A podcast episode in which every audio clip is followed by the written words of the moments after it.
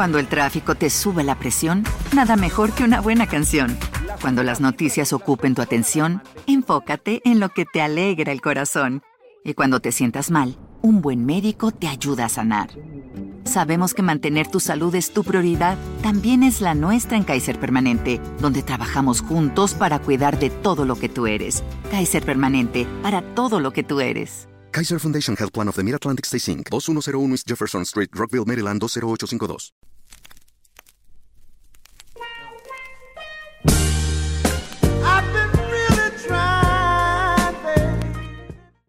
Admirado por millones de personas, deseado e idolatrado. Uno de los más grandes e importantes exponentes en la música soul solo pudo inspirar en su padre las siguientes palabras. Supongo que no me caía mal. Esto después de pegarle tres tiros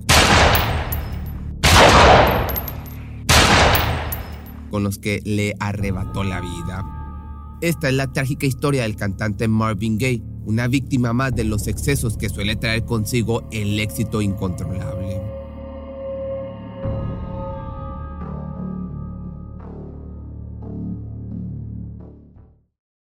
Gracias a su talento excepcional logró hacerse un espacio entre las máximas voces masculinas del soul, integradas por Sam Cooke, Otis Redding y Aldwin, resaltando entre ellos con su obra What's Going On, la cual se convirtió en el camino del nuevo rumbo de dicho género musical. Marvin Pence Gay Jr. nació en Washington, D.C. un 2 de abril de 1939. Creció al cuidado de su madre y, bajo la mano dura de su padre, también llamado Marvin Gaye, un pastor pentecostal cuyo alcoholismo solo empeoraba su personalidad violenta.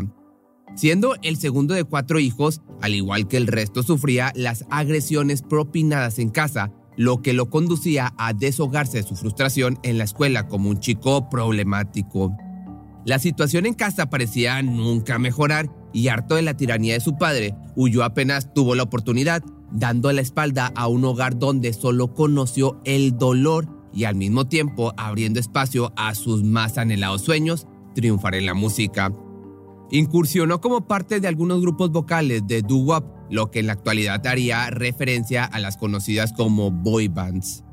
Pronto, su suerte pintaría para mejor, luego de que a principios de los años 60 llegara a Detroit, donde su excepcional voz fue descubierta por Berry Gordy, un empresario que se encontraba en pleno despegue de su propia compañía discográfica conocida como Motown. El hombre no dudó en ofrecerle un lugar para lanzarlo como cantante de RB con temas juveniles que se encontraban en su mejor momento. Sin embargo, Marvin tenía muy claro su estilo y este apuntaba a ser mucho más clásico, de manera que de ahí partió su primer disco, el cual pasó sin pena ni gloria. No obstante, el talento de este chico que resultaba insólito fue aprovechado como músico en las grabaciones de Motown, trabajando por un pago semanal en coros y tocando la batería. Tan solo pequeñas contribuciones antes de convertirse en una figura clave para la música durante 25 años consecutivos. En aquella época conoció a quien pronto se convertiría en su esposa, Anna Gordy, hermana de su jefe Barry, esta unión con la mujer que era 17 años mayor que él dio pie a una serie de acusaciones las cuales apuntaban a un movimiento maestro con el que aseguraba su subsistencia como cantante.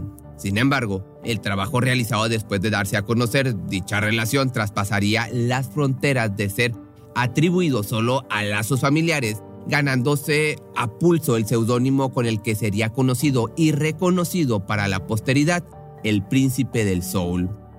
Partiendo de los temas que te van a estar apareciendo aquí, que si me estás viendo en Facebook, pues probablemente no te salga la canción, pero sí te va a salir la portada. Estos fueron con los que desde 1963 en adelante se lanzó en solitario. Para aquel entonces, el cantante ya había tomado la decisión de cambiar su nombre agregando una E al final de su apellido, y contrario a lo que él sostuvo haciendo alusión a una inspiración de Sam Cooke, su biógrafo David Ritz, argumentando motivos totalmente distintos. Presuntamente, su principal intención fue deslindarse de los rumores acerca de una supuesta homosexualidad, quitando de su nombre la forma sencilla de asociarlo a dicha situación mediante chistes o comentarios burlescos.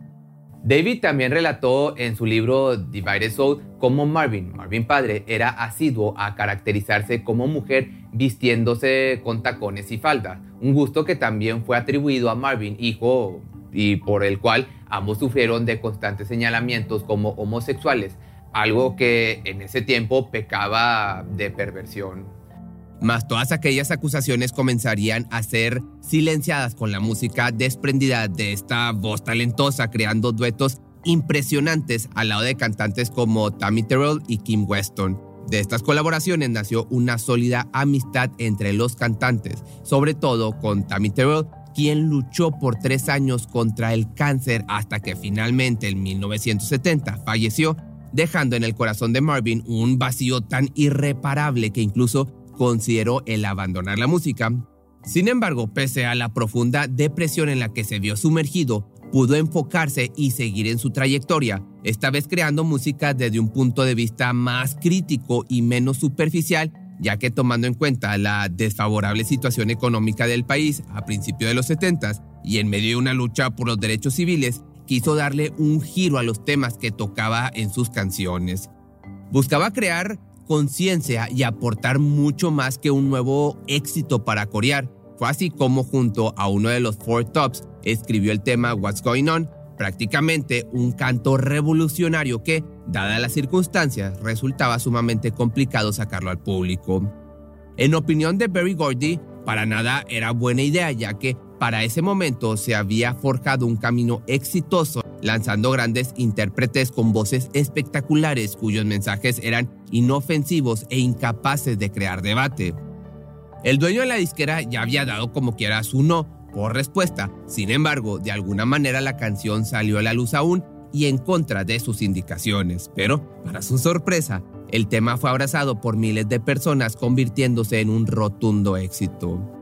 Estas eran las más duras declaraciones puestas en la voz del gran príncipe del sol, Pronto las ventas se dispararon a cifras millonarias y así Berry Gordy cambió de opinión sobre lo que quería ofrecer al público y entonces le vino una idea a la mente. Marvin debía tener un disco completo en tan solo un mes.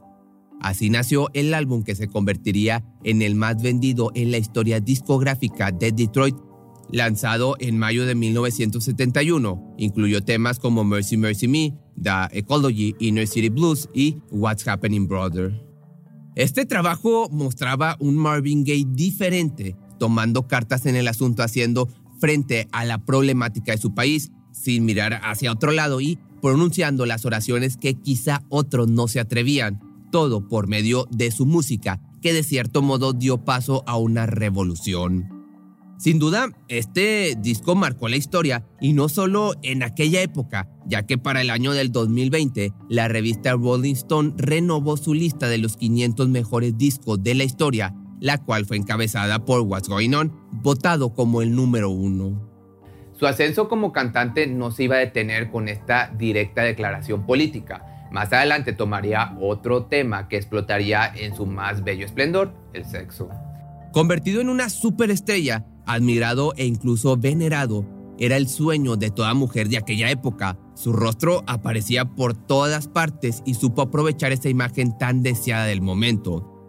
Lanzó Let's Get It On, quizá la canción que más sensualidad derrocha en todas sus notas y una de las más eróticas en cuanto a la letra. Tal vez haya ambientado cientos de encuentros íntimos dada su inspiración cachonda o seductora. Y fue justo ese placentero momento de éxito cuando de la cima cambió de dirección hacia sus más oscuros años, víctima de los excesos que trae consigo tanta fama. Los gastos descontrolados se, vieron, se volvieron su perdición. Además, el consumo de sustancias ilícitas le hizo tomar distancia del estudio donde con tanta ilusión había comenzado su carrera. Poco a poco puso en último lugar la música y sus fans hicieron lo mismo. Comenzó a lidiar con tantos problemas que callaron lo magnífico de su voz, perdiéndose en un mundo donde no se reconocía a sí mismo. Pronto llegó el divorcio entre él y Annie Goidi, mediante un proceso que no se llevó a cabo bajo los mejores términos. La pareja se vio involucrada en una ola de acusaciones entre sí, convirtiéndose en un escándalo sumamente popular. el cual empeoró cuando salió a relucir una de las tantas relaciones extramatrimoniales de Marvin en, en, en esta ocasión con una chica de 17 años llamada Janice Hunter, quien dio a luz a un hijo en medio del caos. Finalmente, luego del juicio del divorcio, se acordó que el hombre debía pagar 600 mil dólares a su ex esposa. Sin embargo, para ese entonces Marvin ya no tenía en su poder tanto dinero y, despreocupado, quiso hacer caso omiso, ya que le parecía algo totalmente fuera de la realidad e injusto. De manera que su equipo legal procedió a iniciar una negociación con su ex cónyuge, la cual consistía en que la mujer obtendría los primeros 300 mil dólares provenientes de un anticipo que él había recibido por su futuro disco y los siguientes 300 mil de las regalías obtenidas por este álbum.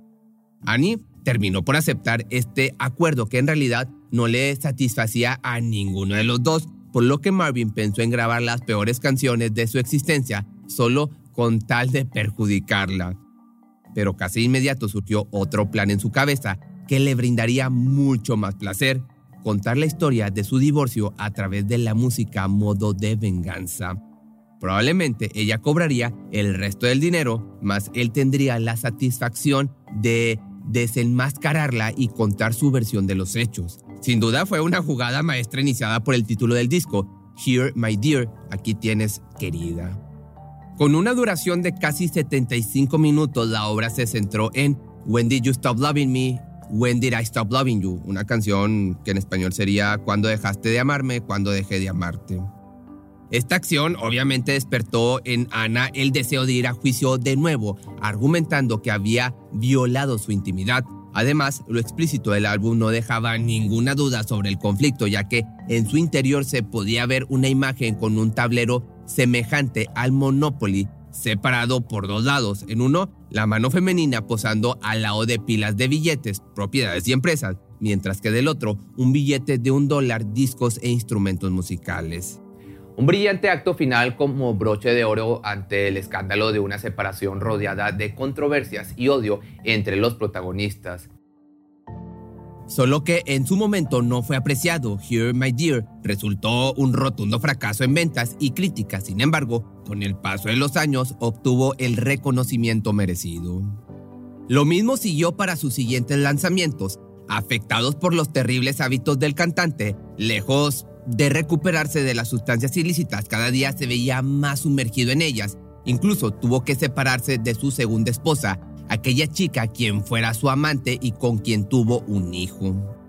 Posteriormente se recluyó en Bélgica, en la ciudad de Ostend, en su llamado exilio impositivo. Sus deudas e impuestos crecieron al grado de ser impagables y el Estado estaba atrás de él.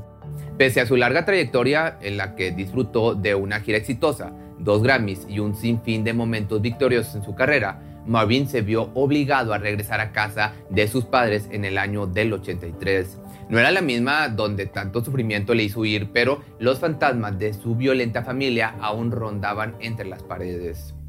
Sin saberlo, eran los últimos meses que permanecería con vida y los desperdicios sin salir de su habitación ni siquiera para ducharse. No se cambiaba de ropa y su círculo social se vio reducido a sus padres y el dealer. De igual forma, tenía tiempo arrastrando una paranoia infundada pensando que alguien quería quitarle la vida, motivo por el que sus últimos conciertos los dio con un chaleco antibalas puesto. Se hizo de tantas armas como pudo y en Navidad del 83 regaló una a su padre, la cual se detonaría tres veces sobre su cuerpo tan solo cuatro meses después. Antes del crimen, el intérprete tuvo por lo menos dos intentos de quitarse la vida, en una ocasión por sobredosis y tan solo semanas antes de su fallecimiento se había lanzado frente a un auto en movimiento. No tenía idea que ese deseo de quitarse la vida estaba a punto de convertirse en realidad, pero no sería él el autor de su fallecimiento. Se acercaba el cumpleaños de Marvin, Marvin hijo. No había nadie en puerta que le brindara una felicitación y buenos deseos, únicamente la pésima relación con su padre que, a pesar de haberse suavizado con el tiempo, discutían a diario agrediéndose mutuamente. Traían a cuestas incluso una denuncia por parte del padre, presuntamente por agresión. Mas nadie suponía lo que la pelea final desató. Para el primero de abril de 1984 continuaron una discusión debido a que Marvin, padre, no encontraba unos documentos, aparentemente de un seguro. Quizá lo culpaba de tenerlos o robarlos, propiciando una discusión tan fuerte a las afueras de la habitación del cantante, culminando en una serie de golpes entre ambos. Finalmente, la madre tuvo que intervenir y separarlos. Pasaron algunos minutos en tenso silencio y de pronto se escuchó el caminar de Marvin padre dirigiéndose de nuevo a la habitación del príncipe del soul. Simplemente se paró frente a él, lo miró y apretó el gatillo. Dante cayó de espaldas por el disparo que penetró directo en su corazón y en agonía recibió dos tiros más. Eran las 12.30 del mediodía, en víspera de su cumpleaños y bajo la mano de su padre, perdió la vida el más grande ídolo del soul en la historia. Supongo que no me caía mal, dijo el hombre cuando durante el juicio le preguntaron si amaba a su hijo. Este sujeto se declaró culpable de homicidio voluntario y recibió una sentencia suspendida de seis años, muriendo 14 años después de su cruel acto. También conocido como la gran voz masculina del soul, este talentoso cantante revolucionó la manera de escuchar dicho género introduciendo la conciencia con temas sociales. Hasta la fecha sigue vigente, ganando escuchas con sus canciones que se mantienen firmes al paso del tiempo. Si te gustó este video, ahora puedes encontrarme en una colaboración con Test Misterios, te va a estar apareciendo aquí el canal y si te gusta este video y tienes buenas vistas, seguramente lo voy a hacer para mi canal en inglés que te va a estar apareciendo aquí abajo el nombre. Cuando el tráfico te sube la presión, nada mejor que una buena canción.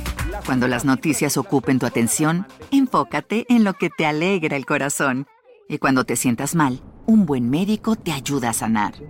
Sabemos que mantener tu salud es tu prioridad, también es la nuestra en Kaiser Permanente, donde trabajamos juntos para cuidar de todo lo que tú eres. Kaiser Permanente, para todo lo que tú eres. Kaiser Foundation Health Plan of the Mid-Atlantic Stay Inc. 2101 East Jefferson Street, Rockville, Maryland 20852. ¿Te preocupas por tu familia? Entonces, ¿por qué darles solo huevos ordinarios cuando pueden disfrutar de lo mejor? Eggland's Best, los únicos huevos con ese delicioso sabor fresco de granja, además de la mejor nutrición, como 6 veces más vitamina D, 10 veces más vitamina E y 25% menos de grasa saturada que los huevos regulares, además de muchos otros nutrientes importantes. Así que, dales los mejores huevos. Best. Mejor sabor, mejor nutrición, mejores huevos.